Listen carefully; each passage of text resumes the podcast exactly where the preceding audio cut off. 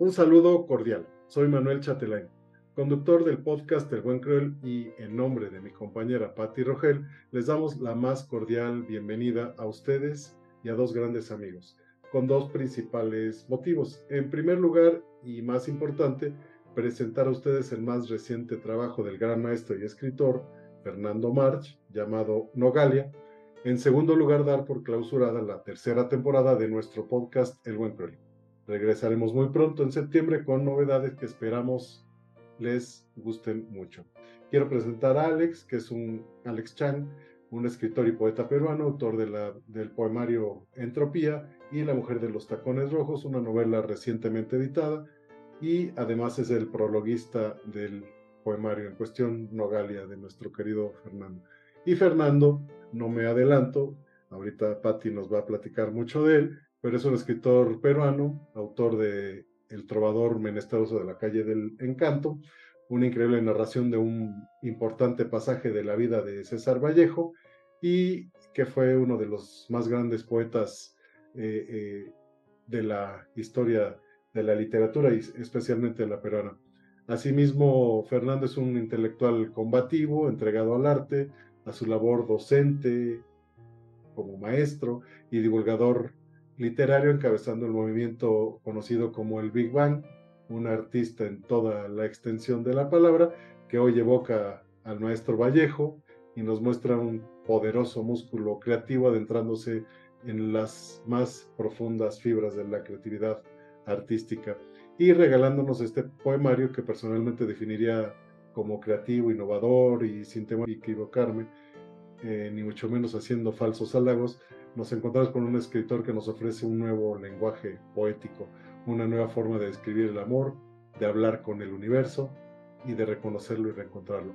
Bienvenido, felicidades por Nogalia y cedo la palabra a mi recuperada y querida compañera Patti Rogel. Gracias, Manu, gracias. Pues muy contenta, muy eh, halagada porque Fernando ha aceptado esta invitación y pues Alex ya, que también ha este, colaborado mucho con nosotros. Eh, pues bueno, yo soy Patricia Rogel del Consejo Editorial del podcast El Buen Cruel, como ya lo dijo mi amigo Manu. Y pues bueno, vamos a hacer una breve, muy breve, porque Fernando se merece mucha más presentación, pero como los tiempos nos apremian, eh, debo decirles que Fernando March es un escritor, gran escritor, que nació en Lima, Perú, el 5 de marzo de 1969. Es escritor del Big Bang Literario en el 2020. Escribió su primera obra teatral a los 14 años, titulada El principio de una nueva vida, en 1984.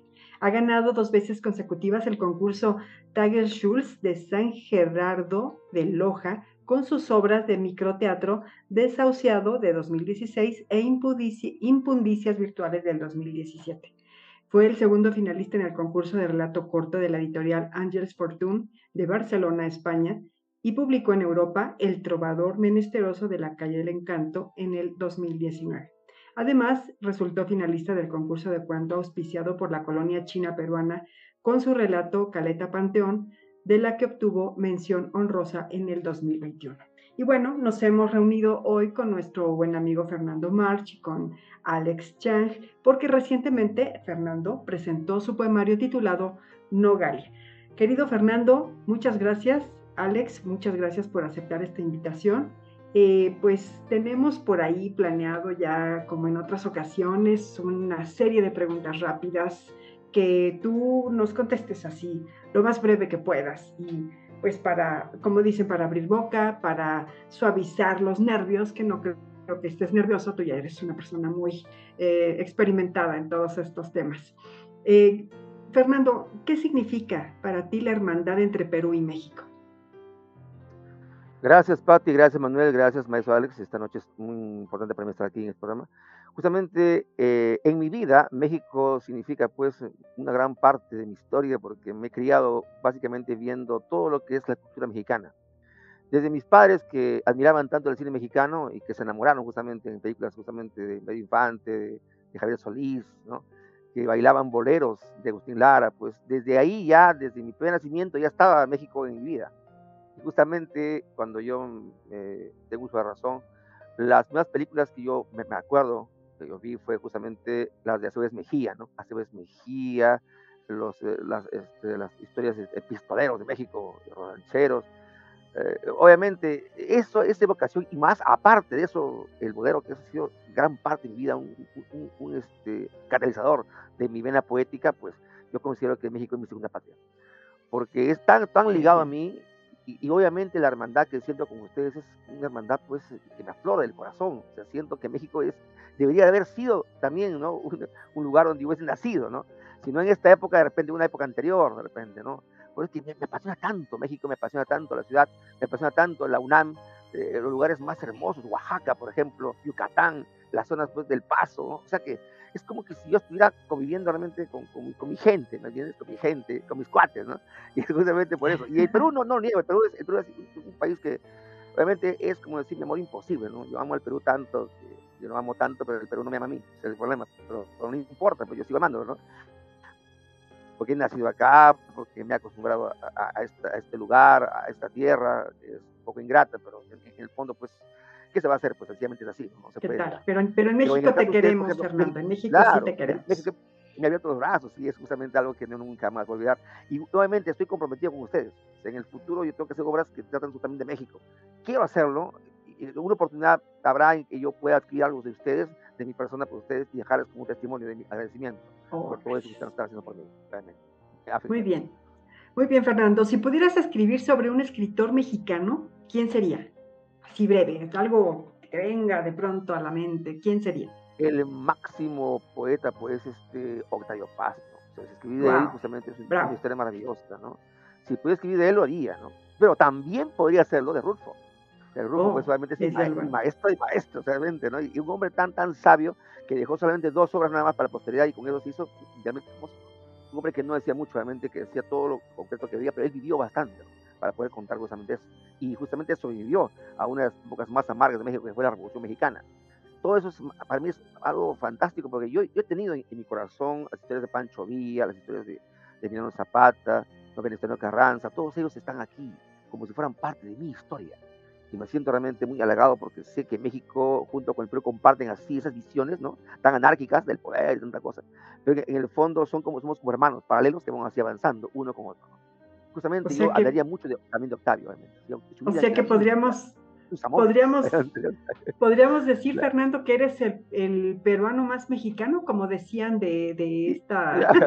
Claro, más yo, no, Yo, no, yo no consigo, pues, mi vida, si no hay un bolero, pues, de Javier Solís, pues, mi querida Patti, pues, para mí, ¿no? Mi madre escuchaba tanto a Javier, y yo incluso mi madre. De Pedro Infante, me, me, contó a mí que el día que Javier murió, ella lloró por Javier. O sea, o sea, en el fondo lo admiraba tanto, escuchaba canciones, ¿no? Que solamente pues era el único que podía darle esa mágica estirpe al, al bolero ranchero mexicano. Yo sé que después llegó Vicente Fernández, yo también admiraba a Vicente, admiro también a su hijo, Alejandro, pero como Javier y como Pedro, no había otro diferente. ¿no? no sí, Dios, también este, pues, Jorge Negrete. También, pero Jorge, Jorge era lo malo que te, es un poco pedantito. O sea, era un poquito más alzado, como decimos en México, alzado. Claro. No, pero sí lo era, de hecho sí lo era. Javier todo un ídolo, ¿eh? Ah, sí, sí, sí. Javier, Pedro Infante, nombre. Hasta la fecha le lloran las mujeres. Y, mujeres no precisamente de los tiempos de ella, de, Pedro Infante, mujeres jóvenes. Pero bueno, en fin. Eh, Fernando, otra pregunta. ¿Qué es lo que te hace sentir más orgulloso de ser peruano? el hecho de que estoy revalorando mi historia propia. Sé de qué estirpe soy, sé de qué raíces, qué raíces tengo, sé qué razas están conjugadas en mí, y eso es lo que me gusta mucho de, ser peruano, porque me ha permitido ser una especie de chusco literario a nivel universal. en el sentido de que sé que tengo raíces negras, raíces blancas, raíces indias, raíces chinas también tengo. El problema es que yo encuentro que mi gente, que mi gente no valora eso. Mi gente lo valora de un modo muy superficial, ¿no? Como decir algo, se creen títeres de un turismo que va a llegar a verlo solamente así, por, lo que expresan, pero no valoran en sí la esencia de eso, el, el ser como son. Algunos inclusive se, auto, se, autodesprecian también, ¿no? Y desprecian también a otros, realmente, ¿no? Es el problema, mi gente. Mi gente no, no es como el mexicano que es más consciente, el mexicano es más, más valorativo de lo, que es, de lo que es su raza, ¿no? La quiere mucho, ¿no? Habían, habrán nacido, por ejemplo, yo admiraba mucho a, Manzanero, decía mi, mi, madre fue maya, ¿no? y él no tenía ningún problema en decir que su mamá había sido maya y que también era maya. Así como Maya, pues encantó a miles de mujeres en el mundo con sus modelos máximos. Manzanero para, para mí era, es, es, todavía un ídolo maravilloso. ¿no? Y él sí decía, claro. yo soy mexicano, soy, soy casi zapoteca, decía, ¿no? igual que lo haría, por ejemplo, Benito Juárez. Benito Mi Juárez, madre desde cierto. muy pequeño a mí me, me, enseñó que Benito Juárez era el mejor presidente que hubo en México, no por lo que hubiese hecho en la revolución, sino porque sencillamente se aceptaba como era. Se aceptaba, él decía, yo, mi madre y mi padre eran indiecitos, me hicieron a mí educar, y yo, yo con mi mente sobresalí por encima de ellos, pero nunca jamás dejaron de ser mis padres, por más indios que fueran, estaban ahí conmigo. Es el asunto. uno se ama a sí mismo, se valora como es. en mi país es un poco mal visto, porque incluso hasta la gente los choleamos, los choleamos y nosotros nos, tiramos puyas por la raza. Y es un algo que realmente a mí sí me mortifica bastante, pero en el fondo yo amo mi tierra como es, amo a mis, a mis compañeros como son, aunque ellos, repito, no me acepten como soy. Sin embargo, ustedes mexicanos, mis hermanos, yo sé que son conscientes y, y valoran un poco lo que yo hago. Para ustedes también, eh, ese agradecimiento e, enorme de, de saber que en el, en el, fondo me siento medio peruano, medio mexicano, porque compartimos historias, repito, casi paralelas que van de la mano, juntos así hacia adelante. Qué bien, pues acá tu mitad Gracias. mexicana la tienes y tú tienes un lugar acá en nuestro corazón y en México, México Gracias. te abre los brazos de verdad. Eh, así somos los mexicanos, es, es, es, muy cierto. Bueno, Fernando, si pudieras cambiar algo en la humanidad, ¿qué sería? Eh, la, te, podría cambiar obviamente lo que sería obviamente la, la, la, historia de la humanidad está plagada de mentiras. Quisiera descubrir todas las verdades posibles para que así el hombre pudiese encontrar un camino directo hacia Dios. Ese camino que cada día por, por día se está perdiendo, el hombre se está aniquilando solo, están creando mundos, creando gigantes de papel que un día se le van a caer encima. ¿no? Si pudiera desterrar el odio de la humanidad, si pudiera desterrar el prejuicio de la humanidad, si pudiera desterrar todo lo que sería obviamente el racismo, las guerras inútiles que, que, no tienen ni siquiera un, una base eh, solamente básicamente ideológica, una, una base de, del azar o incluso a veces la ambición, todo eso se puede eh, evitar ¿no? dándole al mundo una verdad concreta. Pero lo que siento en el mundo es que el mundo detesta la verdad. El mundo no le gusta la verdad, el mundo lo que quiere es sencillamente seguirse subiendo su mentira para encontrar más mentiras y continuar así hasta el final. Y justamente eso justamente compartimos con Alex, en el sentido de que los dos creamos el, el Big Bang, que, que, trata justamente de buscar eso, la verdad. Y Alex lo ha hecho, ya en su novela, ya Alex está sacando poco a poco. Es como una especie de milo solar, que poco a poco va sacando, así la verdad. Yo también quiero hacer lo mismo. En mi poesía también ya he sacado cosas. Así que el Big Bang es justamente eso, es una interacción con la literatura para conseguir finalmente que haya una verdad que se dé en el mundo y que se, se siga un sendero así hacia donde uno debe llegar, que es justamente al conocimiento de la realidad de qué fue Dios para nosotros y qué somos nosotros para Él. Sin embargo, el mundo hoy en día se, está metiendo en, digamos, en camisa once varas, se está metiendo en problemas terribles y no quiere salir de ahí, quiere seguirse hundiendo y hundiendo más hasta el final.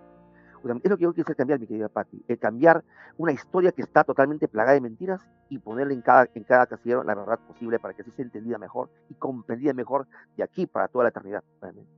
Y ese, y ese acercamiento necesario, ¿no? A, a, a nuestra parte divina, o sea, tener ese, ese clic con, con, con, esa parte que somos eh, de Dios, ¿no? Y me, me, llama mucho la atención que precisamente Nogalia, que ya entrando particularmente hablar de tu, de tu nuevo libro, Nogalia, eh, pues hablas mucho de, de, Dios, de la creación.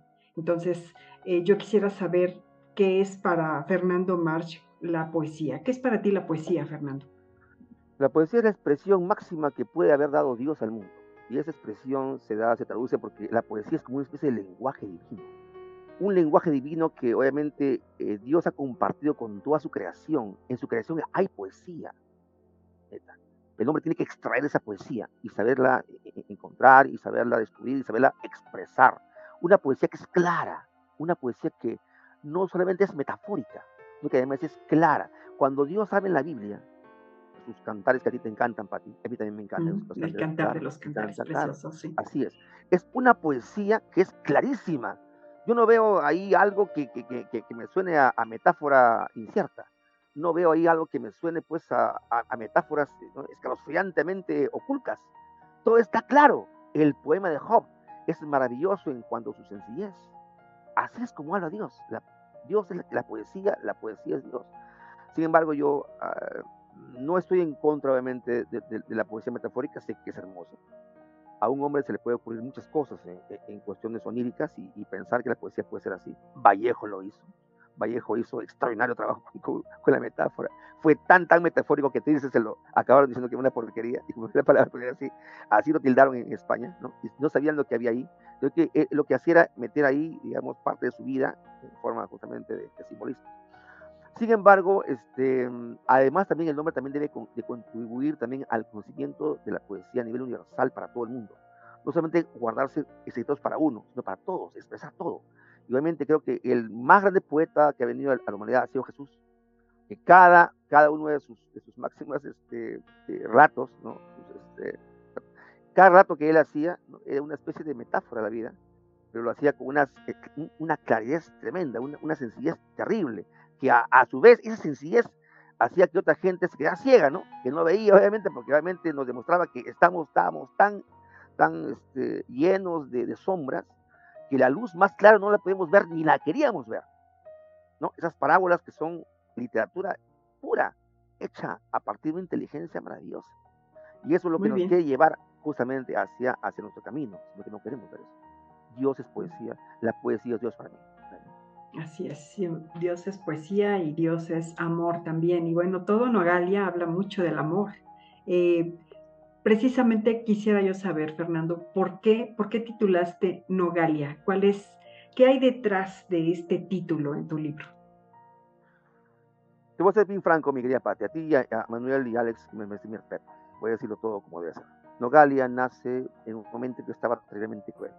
Cruel, cruel, cruel digamos, estaba, digamos, como se dice en, en mi hasta el queso. Estaba mal con lo que había pasado con la universidad, no tenía en ese momento un camino. En ese momento me hice una introspección a mí mismo y empecé a darme cuenta que eh, en, en, Iberoamérica la, la, parte más importante de nuestra historia siempre ha sido la mujer. La mujer, en ese momento era mi madre, que se quedó como única persona para apoyarme. Digamos, me tiraba digamos, el odio encima, pero también me apoyaba, obviamente. Mi madre así, es un poco contradictoria, pero en el fondo su corazón es bueno. Y obviamente ya mi padre ya casi estaba alejado de nosotros, ya se había ido a otro lado, no, no, no tenía nada que ver con él.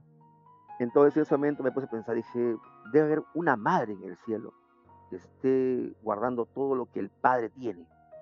Entonces ese amor nació en mí, dije, amo a todo lo que es iberoamericano.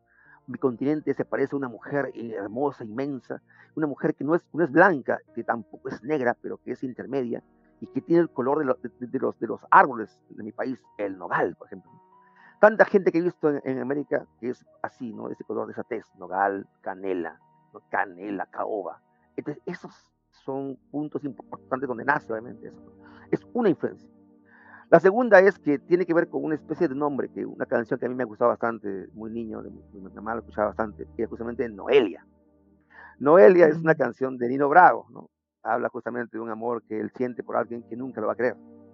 Entonces, y ahí también igual una influencia más o menos lejana, ¿no? De Noelia, Noelia, de Noelia, y también se pueden, decir, no, no, Nogal, Nogal, Nogal, Nogalia, Nogalia, por ahí más o menos va la cosa.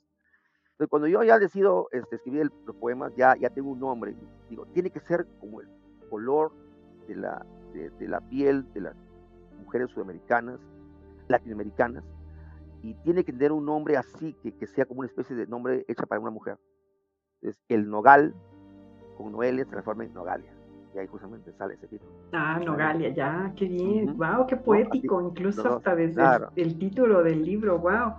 Pues esa no me la sabía, esa no me la habías contado y pues bueno, eh, queda muy bien. Primicia para ti, primicia muy para bien, ti. Muy bien, muchas gracias. Perfecto. Qué bueno, Fernando, muy, muy, muy bien, muy, y además muy ilustrativo, lo has dicho todo. Eh, lo, lo tenía todo acá en la mente, como así como lo has dicho. Fernando, ¿crees que la humanidad actúa con más o menos amor que hace, no sé, se me ocurre, hace 100 años, 80 años? No sé, tú dime, ¿tú, tú qué opinas? ¿Cómo está la humanidad? ¿Cómo la ves? ¿La ves con más, menos amor que antes? ¿Cómo ves? Yo pienso que el amor eh, eh, se está confundiendo. Y yo pienso que la humanidad en realidad nunca conoció el amor. Lo que pasa es que eh, hemos eh, idealizado tanto el amor físico, el amor carnal, que creemos que eso es el único amor que hay. Porque si yo veo, si yo veo las familias que hoy en día se aman, que se quieren, hay muy pocas que realmente valoran el, el, amor filial, el amor paternal, el amor, el, amor al servicio de la gente. Es amor. Ponerte en los zapatos del otro. es amor por la humanidad. Eso, ese amor hoy en día está muriendo poco a poco lentamente.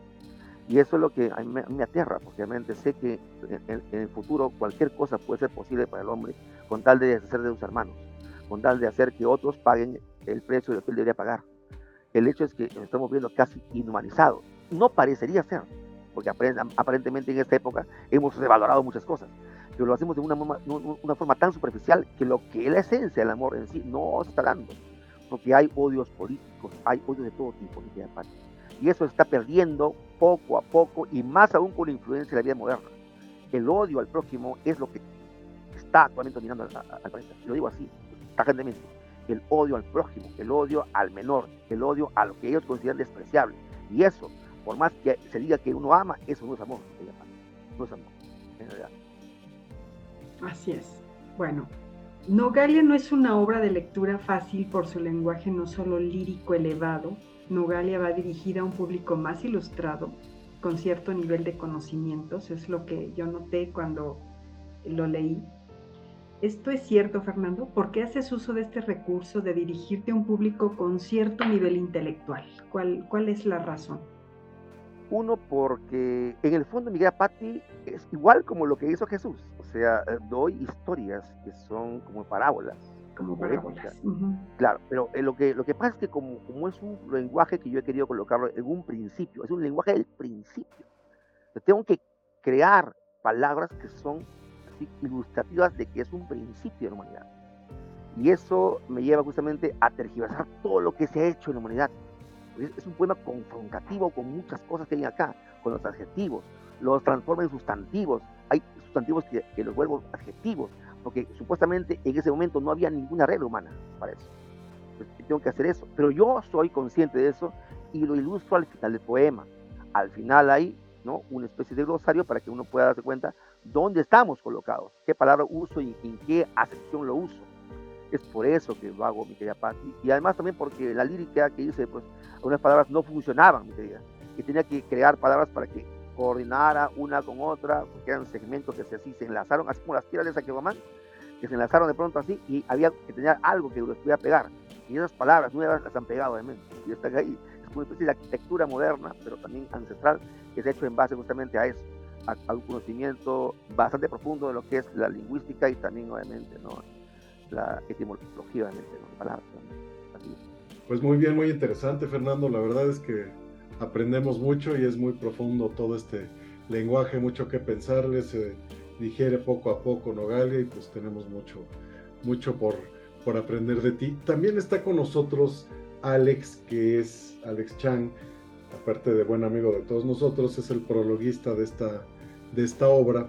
Alex, a mí me llama mucho la atención que, eh, aparte de que es un gran prólogo, haces referencia a importantísimos escritores de la literatura universal.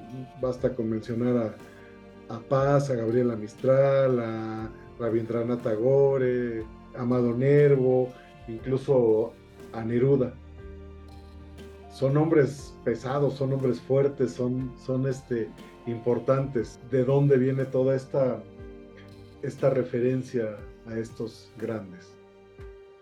Bueno, es palpable eh, cuando uno lee la obra de Fernando Marx, no solo Nogalia, estos autores son las lecturas, son los demonios culturales muy presentes a la hora de, versar sus poemas, a la hora de estructurar sus versos.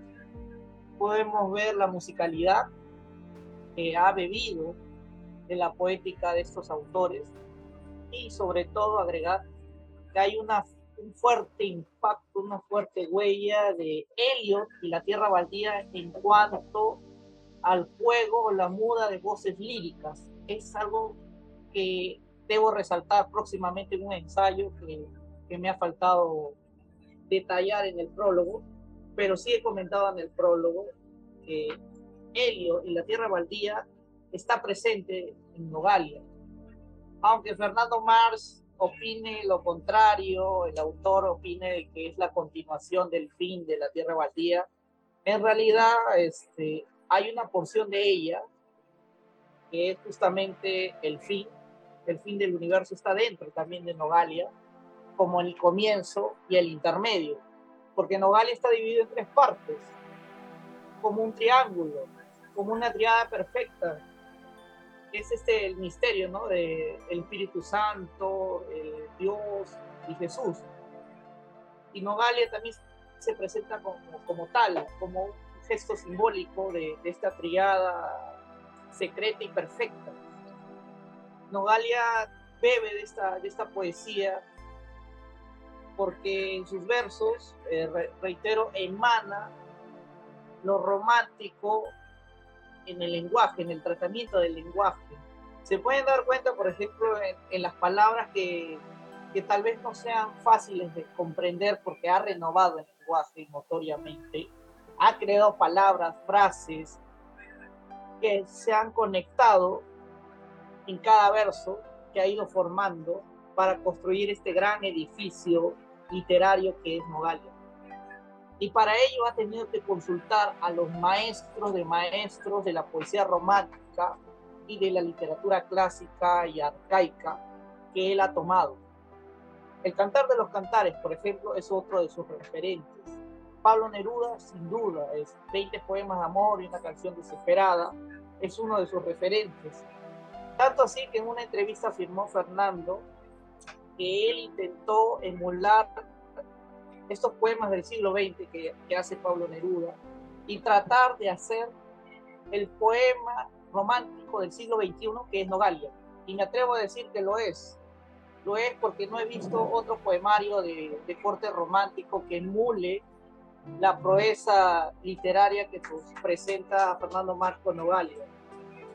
Y me temo me temo que algunas editoriales no hayan apostado como merece esta obra llegar a más, escala, con mayor difusión, eh, con mayores traducciones y ediciones que merece la obra. Lamentablemente algunos son ciegos. Pueden ver, pero son ciegos. Literariamente hablando, son ciegos. Y sí, tal vez puede ser un poco complejo, pero si sabes oír la música, si tienes buen oído musical, puedes intuir lo que trata de decirnos el autor con este caso las voces líricas que se presentan dentro de Nogalia. Fernando, no fue o no, no es hasta cierto punto, y no quiero entrar en, controversias religiosas ni nada, dicen que hablar de política y de religión siempre, siempre nos lleva, no nos lleva a muy buen puerto. No fue arriesgado en Nogalia tocar este tema de Dios y de, de la creación, que son temas a veces muy sensibles que causan controversia, que generan hasta guerras y las han generado a través de la historia. Eh, tú metiste y estás metiendo las manos al fuego y eso es de, admirarse porque reconoces y estás reconociendo eh, a la creación eh, una nueva génesis, ¿no? En el fondo, mi querido Manuel, justamente es eso. Justamente yo metí esto porque realmente es un poema ontológico, metafísico, mitológico, tiene que haber un ser supremo ahí, un protagonista de todo esto. Pero no solamente eso, sino que es tanta la, la, vena, la vena poética, que esto viene obviamente de mucho, mucho más atrás. de los poemas eh, ontológicos de Empédocles, los poemas ontológicos de, pues, de Genófanes, son poetas griegos. en el fondo le estoy haciendo un homenaje a la poesía arcaica griega, a los llamados presocráticos. Es un homenaje para ellos y también para el, para el libro del Bhagavad Gita, que ya tanto se menciona como en Jaime, ¿no? Me he convertido en muerte, destructor de mundo. Esa es una poesía que también está metida en, en Oppenheimer, claro. Eh, solamente en, el ámbito del amor, el Bhagavad Gita, el Mahabharata, el Tao Te Ching, sobre la, presencia de la madre en el mundo, esa madre que desconocemos.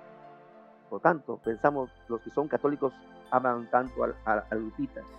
No la conocen, pero la aman, ¿verdad? Yo, también la amo. Es más, yo me atrevería a decir ahora, ahora sí, con todo, con todo mi inspiración que me ha causado esta de mano de Patti, de Alex, decir que Nogalia tiene el color de Lupita, así, de ese color así. Ese color nogal. Es esa piel que tiene la Lupita, es la piel más maravillosa que hay en el mundo. Es una piel extraordinaria, es una piel que se, que se digamos, este, viene desde tiempos antiguos, de la época de Egipto, en Babilonia. Era, e, ese color de piel en la mujer era bien, bien este, sobresaliente, era bien este, eh, cotizado. justamente eso es lo que, lo, que lleva a, mi poema a decir, es un poema de, de creación.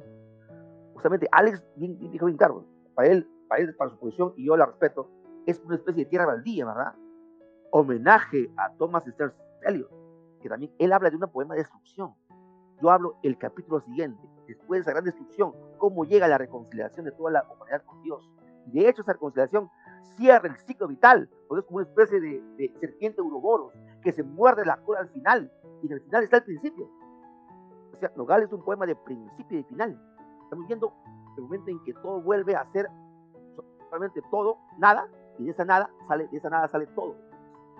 ¿no? La creación se hizo a partir de nada, con palabras que empezaron a, a circular en el universo, las palabras de vida que empezaron a, transmitirse ¿no? a través de las, cosas, a través de los átomos, a través de las moléculas, esa palabra que ha estado ahí siempre y que el hombre actualmente quiere ignorarlo.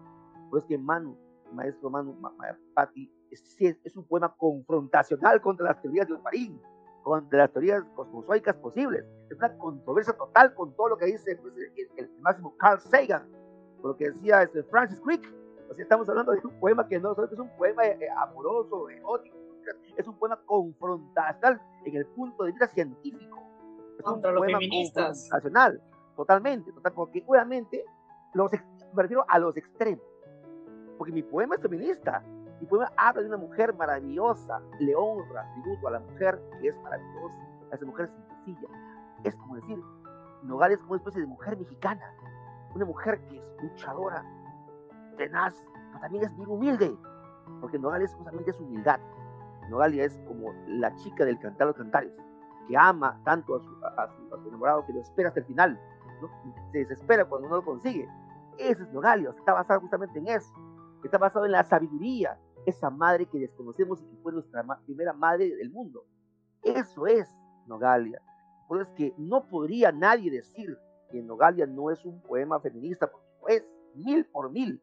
Lo que no es es feminista extremo, porque Nogalia no eh, jamás, digamos, este, eh, trata, trata de, destruir, digamos, el, patriarcado, eh, como se llama, ella respeta mucho a su varón, respeta mucho a, su padre, respeta mucho a su Dios.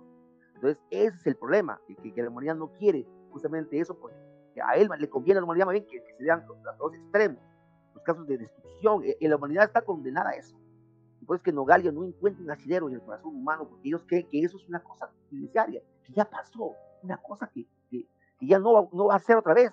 Y eso es un gran error, porque la historia se da cuenta que tiene círculos. Lo que hoy día no es, mañana vuelve a ser otra vez. Y ese es el problema de la humanidad actual. Está hundiendo poco a poco en una espiral que va a ir hacia el abismo.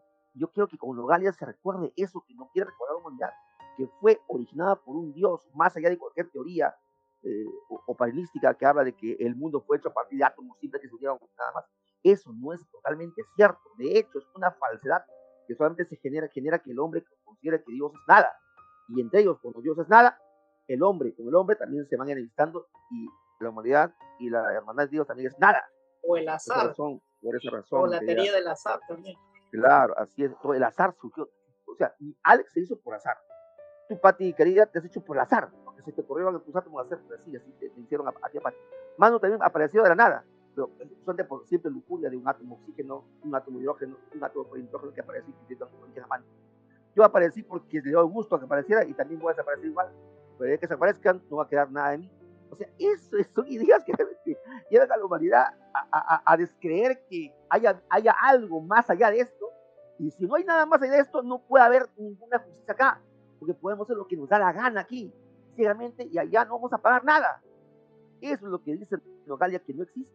Por eso que Nogalia es un poema confrontacional de aquí para toda la comunidad de humano. Eso, eso.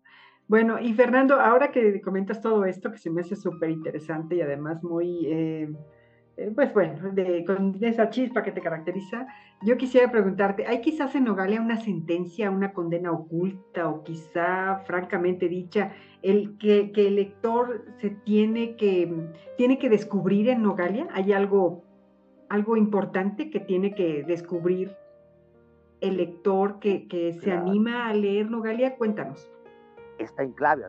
La clave de ahí es reconocer que existe un poder que lo ha creado, aún en contra de su voluntad, y que va a ser arrastrado finalmente por la historia hasta ahí. Porque realmente lo que está pasando hoy en día, mi querida Fátima, obviamente vemos que hay una desintegración total de los valores. Una desintegración total. Por más que queramos que las cosas vayan de gusto, no va a poder sostenerse con todos los tipos de ideologías que hay hoy en día, ateístas, ideologías en contra de, en contra de la hermandad. Eh, ya hay planes inclusive para dejar la Tierra y irse a Marte, esas cosas que, que, que realmente, el, dejan en vacío el alto valor de, del alma humana, que cada día nos ocupamos por derechos de otros, pero no de los otros, o sea, no limitamos el derecho de ejercer, eh, de tener la vida, por ejemplo, algunos sí y otros no, ¿no? según esas conveniencias políticas, ¿no? Todo eso es justamente desamor, Y efectivamente, eh, Nogales está condenando de una forma eh, muy sutil a, una, una, humanidad así, en la cual el amor, cierto, no existe. El amor real es el amor del servicio a la humanidad. O sea, e, el amor también es servicio, Uno puede amar a una persona y decir, bueno, te amo, aún no estás conmigo, o te amo más allá del tiempo, más allá de la muerte, seguir amando. Es una especie de servicio. El amor es servicial el amor no se entrega solamente porque hay una conveniencia de que te dé algo. Es un amor que es totalmente, brutalmente anacrónico. Es lo, que es, es cierto que hoy en día solamente buscamos el amor momentáneo y satisfacer nuestro ego. ¿no? Ese es el amor pues, del sugar daddy, ¿no? Un sugar daddy que algo, ¿no? Las chicas hoy en día están tan locas por sugar daddy, acumulan uno, acumulan otro, ese es amor. y se enamoran de alguien que no es así, y de pronto todo lo pierden por él, algunas no, acceden a eso, sí, con su daddy. Es un problema. O sea, ¿el amor qué es el amor?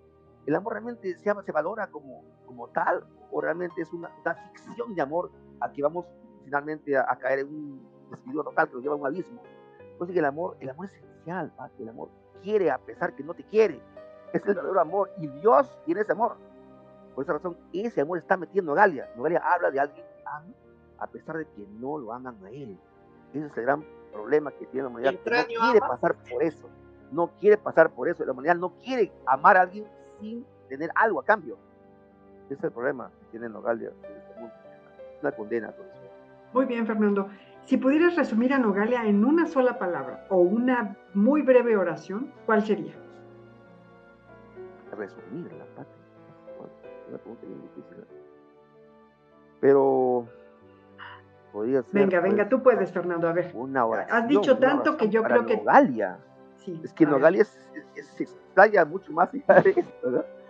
Es el reencuentro con Dios, sería una frase importante. Es un reencuentro con. Es un, es un reencontrarse con la creación. la palabra sería reencuentro. Esa sería la palabra. Reencuentro. Es un poema de reencuentro con raíces. La palabra clave es reencuentro. Si yo resumiría así, ¿no? Nogalia es un reencuentro con todo eso que hemos olvidado, que queremos olvidar, y que queremos ir olvidando. Porque aunque en la humanidad haya memoria, siempre la memoria se pierde. Y hoy en día ya no, ya no leemos mucho, no leemos a los clásicos, hemos dejado muy poca gente no lee y se consideran eruditos. Pero la gran mayoría no lee clásicos y le interesa un pepino lo que hay ahí. Ya no leen, por ejemplo, a Timeo, no leen, por ejemplo, pues, a no leen a Meliso, no leen a Heráclito. El que lo lee, pues se considera un erudito en eso. Claro, incluso ya, incluso ya la gente, bueno, la gente joven ya eh, ni siquiera se interesa en la filosofía, ¿no? Ya ni en la poesía, a veces en la literatura misma ya les da flojera. No sé por qué. ¿Por qué pasa esto, Fernando? Tú que eres eh, docente, tú que das Claro, el nivel de intelectualidad, querida Patti, en el mundo está, está sumergiéndose en un abismo terrible. El nivel de intelectualidad, la inteligencia, la razón, el amor por ellas están viviendo poco a poco no sé si será por causa de, los aparatos que tenemos hoy en día, son tan sofisticados que nos están negando justamente el pensar. No será porque estamos parando todo el tiempo metidos en una consola viendo jugar a Free Fire y tanta tontería. No sé si será por eso que nos estamos viendo cada vez más. ¿O será por Jaime Bailey, Fernando? Jaime Bailey es una expresión justamente de eso. Él sabe bien lo que, la gente tiene en la cabeza, pues él lo que él quiere. ¿no? Pero obviamente se da por eso, Miguel Pati, que poco a poco el, el ser humano se va haciendo menos creativo, menos pensante y los que son así creativos son, son raras avis, son raras avis, que han hecho algo, ya existe en el mundo todavía gente que puede eh, dedicarse a eso, son gente ya contada con la de la mano. Porque la gran parte de la humanidad ya no quiere saber más que de diversiones, de pasarla bonito, de vivir una vida única que ellos consideran nada más y luego ya olvidarse del resto. Conseguir aquí todos sus placeres máximos y, llevarse eso como único recuerdo porque no va a tener más. Eso me parece que es una verdadera humanidad. Lo dije un video que lo voy a publicar este, en poco tiempo en, mi Facebook, un chico me, justamente me hizo una especie de grabación donde yo hablaba justamente de la época del postmodernismo, una época de hipocresía y de egocentrismo tremenda. Una época que estamos viendo que es fatal, pues es que cada vez más los chicos van decreciendo, decreciendo. Y eso lo dijo Nostradamus un día. Nostradamus ha sido un gran, un gran, no sé, evidente, yo le digo mucho a él, sea con el tiempo eh, el hombre dejará ¿no? de tener eh, masa cerebral, o sea, su, inteligencia se va a reducir al mínimo, ¿no? Por tontos sin cabeza, dicen, ¿no? príncipes padecerán, ¿no? Se decía, ¿no? En el futuro, así dice, en el futuro, por tontos sin cabeza. Aurelio de Negri afirmaba lo mismo. Claro, de Negri afirmaba también lo mismo. Claro, y Marco Aurelio ya ese pate un cráneo. Aurelio es uno de los pocos raros que han habido en el, Perú, que es esa inteligencia tremenda ese hombre, que debería haber mucho Marco Aurelio en el mundo, pero él les lo decía, ¿no? Con el tiempo, poco a poco nos vamos estupidizando, decía, ¿no? Vamos estupidizando. O sea, en el fondo, pues, tenemos generaciones que en el futuro van a considerar todo lo que antes, ¿no? Este, reprimido, ¿no? reprensible, lo van a considerar positivo. Y todo lo que era positivo, todo lo consideraba reprensible. O sea, estamos entrando a la, a la, época, como dice, de todo lo. Estamos locos, Lucas, Fernando. sería la frase. Claro, Fernando. Claro, claro, claro. No Sería la frase icónica para este, esta reflexión. Para esta charla. Sin intentar juzgar este, Nogalia, porque no me atrevería, Fernando, y tú lo sabes, es el diario de un filósofo, de un poeta, de un docente. Eh, de un artista. Las reflexiones de mucho tiempo, como dice Patti, de un artista, de un poeta, la introspección profunda de un ser humano que ha buscado y sus ideales eh, y hacia dónde nos va a llevar después Fernando, porque pues con esta ya nos, nos, estás dando un paseo, pero, pero bueno, ahora hacia dónde vamos, hacia dónde vamos a ir y, y, y, qué, es, qué es todo esta, esta tesoro que nos acabas de entregar. Yo quisiera agregar a lo que acabo de decir Manu, o sea, yo por ejemplo iba, ya, Fernando adelantó muchas de las preguntas que, que yo tenía eh, pensadas hacerle, pero ya no tiene caso que se las haga porque las contesto. Entonces yo digo, Nogalia es el creador, el alfarero, es el pintor, es la tierra fértil, es la musa, el descontento. ¿Qué es Nogalia para Fernando March? A ver, Fernando, y, además la pregunta que te hizo Manu, por favor. Nogalia es el diario de un, hombre destruido que quiere reconstruirse a partir de esa es el, diario de un hombre que está acabado y que, de pronto empieza a reflexionar que en el mundo hay un origen y un final. Es el diario de un hombre que pensó ahorcarse porque estaba totalmente desahuciado. Ese es el diario de Nogalia. Nogalia nace ahí. No, es el principio real de Nogalia.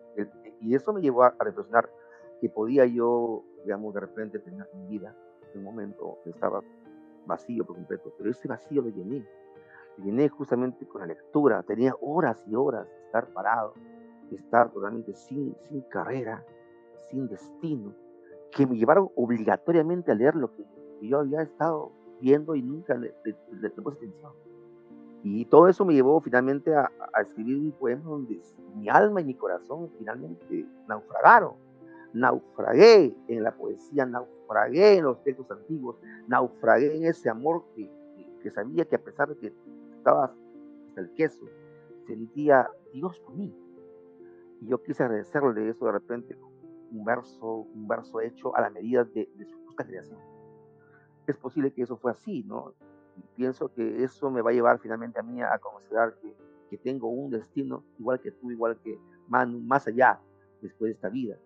¿no? Yo sé que un día os volveré a ver, amigos míos, porque sé que ustedes me dado la mano y sé que un día estaremos juntos otra vez, ya no así en forma de distancia, sino físicamente. Yo pienso que sí, Alex, por ejemplo, ha hecho bastante por mí. Maestro Alex, desde que lo conocí, él vio en mí a alguien que podía canalizar sus expectativas. Yo he ayudado bastante también a él, me, gusta su crecimiento literario de Alex, es fantástico, está renovando la literatura peruana y lo va a hacer otra vez porque sigue siendo que conocí a ti, Patti, y me di cuenta que pues eres una maravillosa lectora, transmites sapiencia en todo lo que haces. Manu es, merece estar en un lugar junto con el crack. De hecho, él es un crack y la eso su corriente propia aparte. Lo está haciendo, ¿no? merece realmente. Entonces, esas cosas que, que, yo sé que, valoro hoy en día, sé que no las voy a perder, porque sé que un día vamos a estar más allá otra vez. Y no le justamente tienda a eso, a ver que la humanidad tiene una esperanza más allá de esta vida.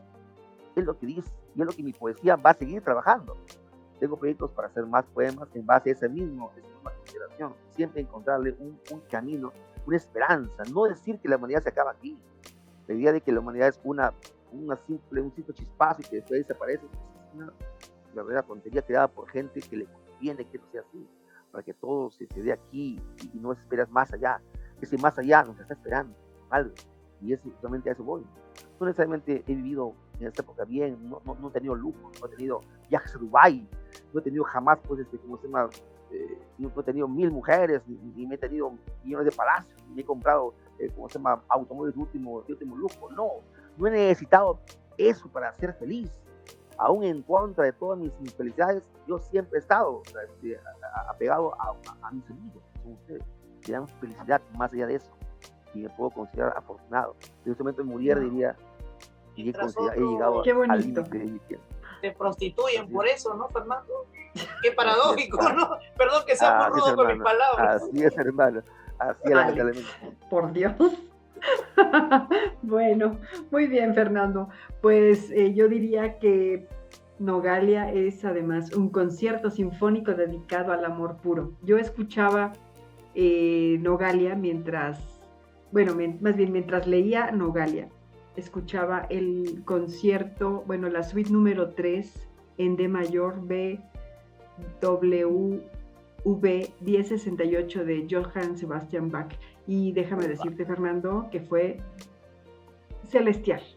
Esa quizás sea la más, la más, eh, la palabra más cercana, celestial, la verdad es. Y, quiero, si me permiten, darle lectura a uno de los, de los poemas que nos ilustra aquí Fernando March en su novela, en su libro de poemas Nogalia, que se llama Nogalia Morena, ya eras vida en mi palabra de la página 42, según el que tengo, la edición que yo tengo.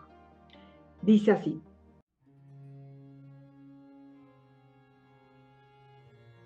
Eres en el lenguaje primigenio y eterno de la tierra y de las aguas. Oscura entre la tierra vives escrita, y en todo alúmino remanso que enternece el corazón de las aguas. Como diadema uloginosa del silencio, o árida ofrenda que preludia la vida. Como vestigio de luz, renaciendo desde la noche más inmensa que recubre mi alma. Cada crepúsculo que muere en el ámbar amoroso de tu cuerpo nidifica.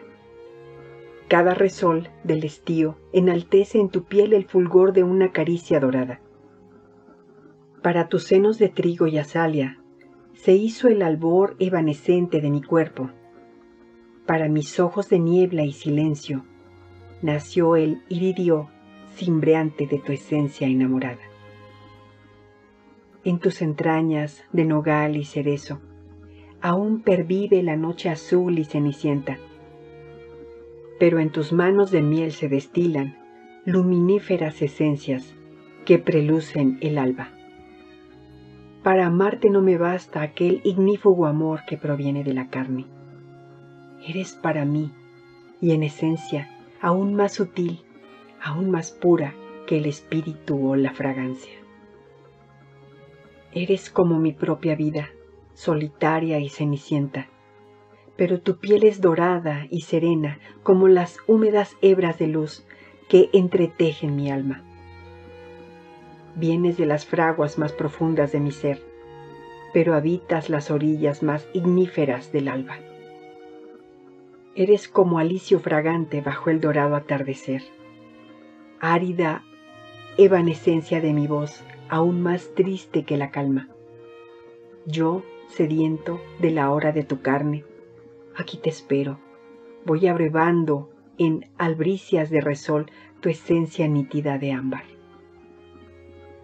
Triste corola de la tarde, que aún estremecida por el viento, instila mi nombre de fuego en los confines más secretos de su alma.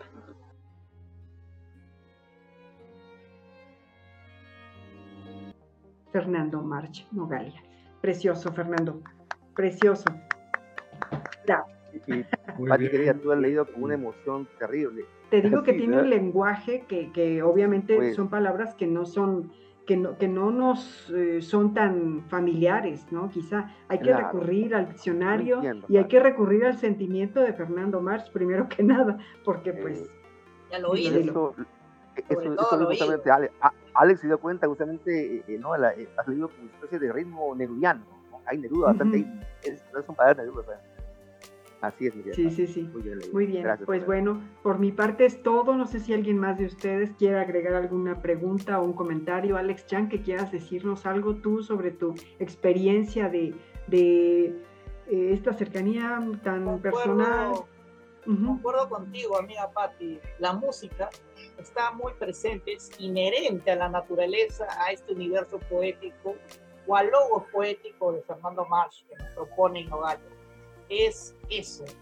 Y no sé, Manuel Chatelay también creo que quiere comentar algo al respecto. Más que agregar es, es difícil. Yo la verdad debo confesar que lo he llevado muy despacio, que sí me doy mis momentos para leer y sí, este, sí le doy mi tiempo y mi concentración. Sí me meto al diccionario, me meto o trato de con Fernando este, entenderlo, comprenderlo, comprender su intensidad y, este, y me, me sabe muy bien todo lo que, todo lo que leo. Te felicito mucho, Fernando, pero creo que se nos está acabando ya el tiempo, Pati. Ya es hora de que clausuremos esta tercera temporada. Pedirles a ustedes tres que nos den unas palabritas de clausura de esta tercera temporada. Muchas gracias por todo a todos. Eh, gracias, mi querido Manu, gracias, mi querido Pati, Rafael, Chan, maravillosos amigos míos. México está en mi corazón. México siempre está, el buen cruel está tratando de conseguir eh, digamos, la literatura se, se, haga universal. El esfuerzo de Buen Cruel es realmente fantástico. Yo admiro ese esfuerzo que ustedes hacen día por día. Es como una especie de, de, sistemáticas, eh, una especie de religiosidad literaria que ustedes eh, hacen, Dios mío. Y, me siento maravillado porque están creando una atmósfera de literatura realmente donde es capaz uno de, crear muchas cosas y, sentir que las está creando. En, nombre mío toda la literatura peruana, el amigo Alexandre, el amigo Guimán, agradecer a Manuel por ese esfuerzo enorme que está haciendo. Yo sé que ustedes, mis amigos, seguiremos eh, trabajando todo el tiempo por esa literatura y viva México, viva mi corazón aquí, mi corazón enorme para mi, mi, segunda patria, México querido, querido, te amo México, te amo, Gracias, gracias Fernando. Adelante Alex, te escuchamos. Bueno, más que agregar lo que ya se ha dicho, simplemente gracias por la amistad a nuestros buenos amigos Patti, Manuel Chantelay, Fernando Marsh. La vida me ha regalado buenos amigos, de aquellos amigos que no tenía en infancia ni en la juventud, entre la soledad. Compartimos mucho esto con Fernando. No había amistades cuando comenzamos a escribir. La literatura nos ha regalado buenos amigos y eso se agradece también. Gracias, gracias totales, como diría Gustavo Cerati. Gracias. Gracias, gracias Alex, gracias Fernando. Manu, pues gracias también a ti. Cerramos esta temporada con broche de oro, creo yo. Eh, estas dos personalidades que nos han acompañado el día de hoy han engalanado no solamente en este día, sino en otras ocasiones a nuestro querido podcast. Y pues Manu, tú quieres agregar algo más. Yo, a mí no me queda más que agradecer por el favor de su atención a todos nuestros escuchas y pues sigan con nosotros porque todavía viene mucho, mucho más. ¿Verdad, Manu? Adelante. Claro que sí. Muchas gracias, Pati. Gracias a ustedes por la colaboración, a quienes nos escuchan por escucharnos y pues ofrecerles todo nuestro esfuerzo para que cada temporada siga siendo mejor y pues traer, como dice Fernando, novedades a la literatura y estar, estar siempre mejor. Muchas gracias por asistir, nos sentimos muy honrados, Fernando, Alex Patti, pues como siempre, muchas gracias. Gracias. gracias. a todos. Nos vemos a la próxima. Muchas gracias. Gracias. Gracias. gracias. Y bueno, para concluir con esta temporada, queremos presentar a ustedes un cuento del mismo autor Fernando March, leído por Patti Rogel, y que bueno, nos regaló a este colectivo del Buen Cruel. Esperemos les guste.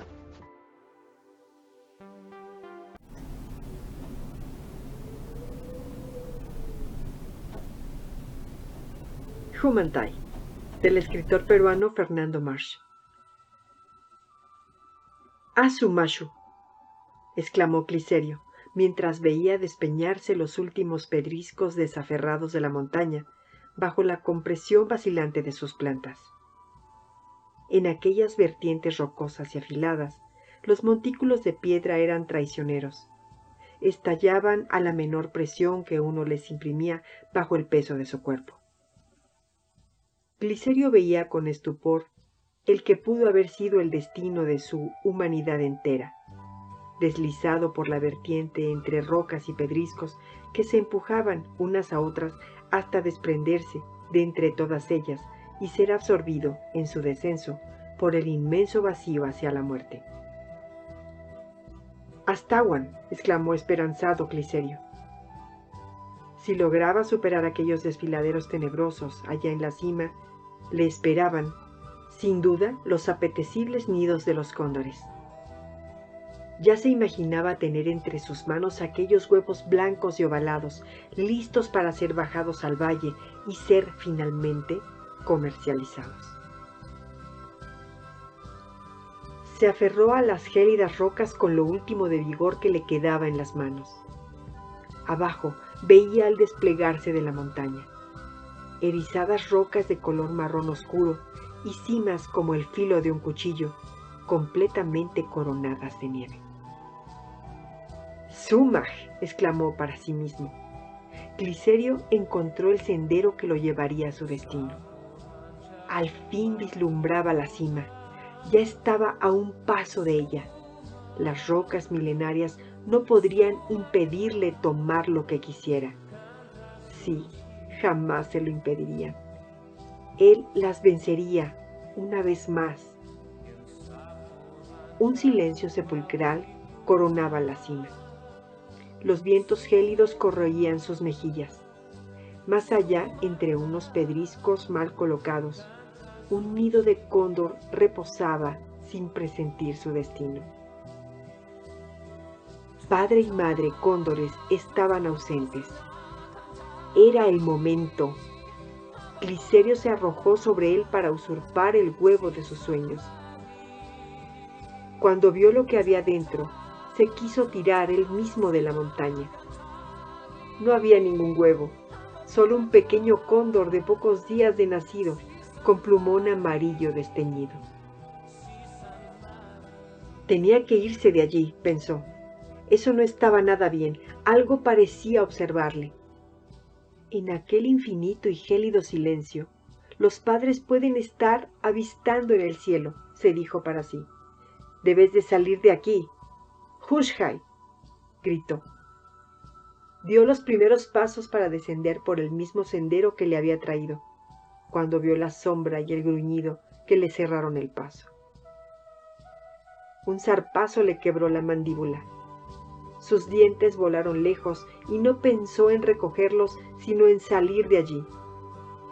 Aún tuvo un segundo para preguntarse, ¿qué hacía semejante bestia a esa altura? De pronto recordó, el polluelo. La bestia lo cogerá y devorará. Debía defenderlo.